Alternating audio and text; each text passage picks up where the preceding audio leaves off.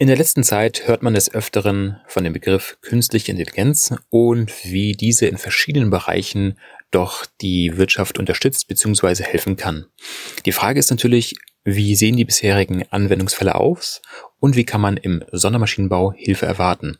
Das ist das Thema der heutigen Episode von Form und Lage, dem Technik-Podcast für den Sondermaschinenbau. Mein Name ist Steffen Beutler.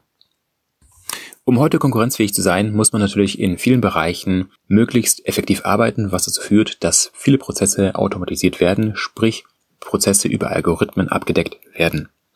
Das ist nichts Neues, deswegen arbeiten wir heute auch nicht mehr mit Brief und Brieftaube und auch nicht mehr mit Fax, sondern mit E-Mails, mal als einfaches Beispiel. Und hier können wir natürlich auch sehr, sehr gut vereinfacht ähm, arbeiten. Und wenn wir gerade an das waren- oder Auftragsmanagementsystem denken. Also wenn viele von Ihnen SAP nutzen, um gewisse Prozesse zu automatisieren, damit hier nicht mehr großartig alles per Hand gemacht werden muss, sondern dass alles über gewisse Prozesse und Algorithmen abgedeckt wird. Solch eine Automatisierung funktioniert natürlich so lange, solange man relativ einfache Prozesse hat. Je einfacher der Prozess ist, desto einfacher kann man ihn mit einfachen Programmen, einfachen Algorithmen abdecken und abbilden und dementsprechend automatisieren. Steigt allerdings die Varianz bzw. Komplexität der Prozesse, naja, desto schwieriger wird es auch dafür, ähm, gewisse Algorithmen zu erstellen, beziehungsweise diese Algorithmen einem Computer beizubringen, in Form, dass man ein, ein, ein Programm schreibt. Das heißt, dass bis zu einem gewissen Grad kann man Prozesse automatisieren aber ab einem bestimmten Grad eben nicht mehr oder nur mit unverhältnismäßig großem Aufwand. Aufwand. Und das ist dann wiederum eine Aufgabe, bei dem der Mensch zum Einsatz kommt. Die Frage ist eigentlich, wie sehen denn heute die Anwendungsfälle für die künstliche Intelligenz aus? Grundsätzlich ist diese erstmal schon mal ziemlich mannigfaltig. Und zwar, wir haben sie erst einmal in, bei, bei Suchmaschinenanfragen, zum Beispiel durch Google oder bei Übersetzungen von Texten bei Google oder wenn es ähm, um die Recherche geht von ähm, juristischen Texten bei den bei den Juristen, also nutzen zum Beispiel auch schon künstliche Intelligenz, natürlich nicht in allen Bereichen, aber größere Kanzleien, die machen das schon und reduzieren natürlich dadurch ihre Manpower, die benötigt wird, so dass natürlich ein größerer Prozentsatz an dem Umsatz als Gewinn übrig bleibt. Selbst in der Medizin wird schon die künstliche Intelligenz angewendet, wenn es zum Beispiel darum geht, Röntgenbilder oder CT-Bilder entsprechend zu analysieren, sprich wenn es um die Bilderkennung geht. Auch wird es von Google verwendet, um ähm, optische Zeichen zu erkennen. Äh, es gibt beispielsweise die App Google Lens, heißt sie, glaube ich, bei denen man online irgendeinen englischen Text beispielsweise ähm, filmt und gleichzeitig dieser Text übersetzt wird in die Sprache, die man gerne hätte beispielsweise Deutsch. Und da muss ich schon sagen, Respekt. Und ich meine, es ist nicht nur einfach eine Übersetzung ähm, eins zu eins, also dass die einzelnen Vokabeln ausgetauscht werden. Nein, es wird die Grammatik angepasst, dass diese auch einigermaßen passt. Diejenigen von Ihnen, die ein iPhone haben, haben auch Siri, beziehungsweise für die Android-Telefone gibt es dann den Google-Assistenten. Und diese kann man natürlich auch mit der Sprachsteuerung steuern. Und das funktioniert erstaunlicherweise auch sehr, sehr gut und dahinter steht auch die künstliche Intelligenz.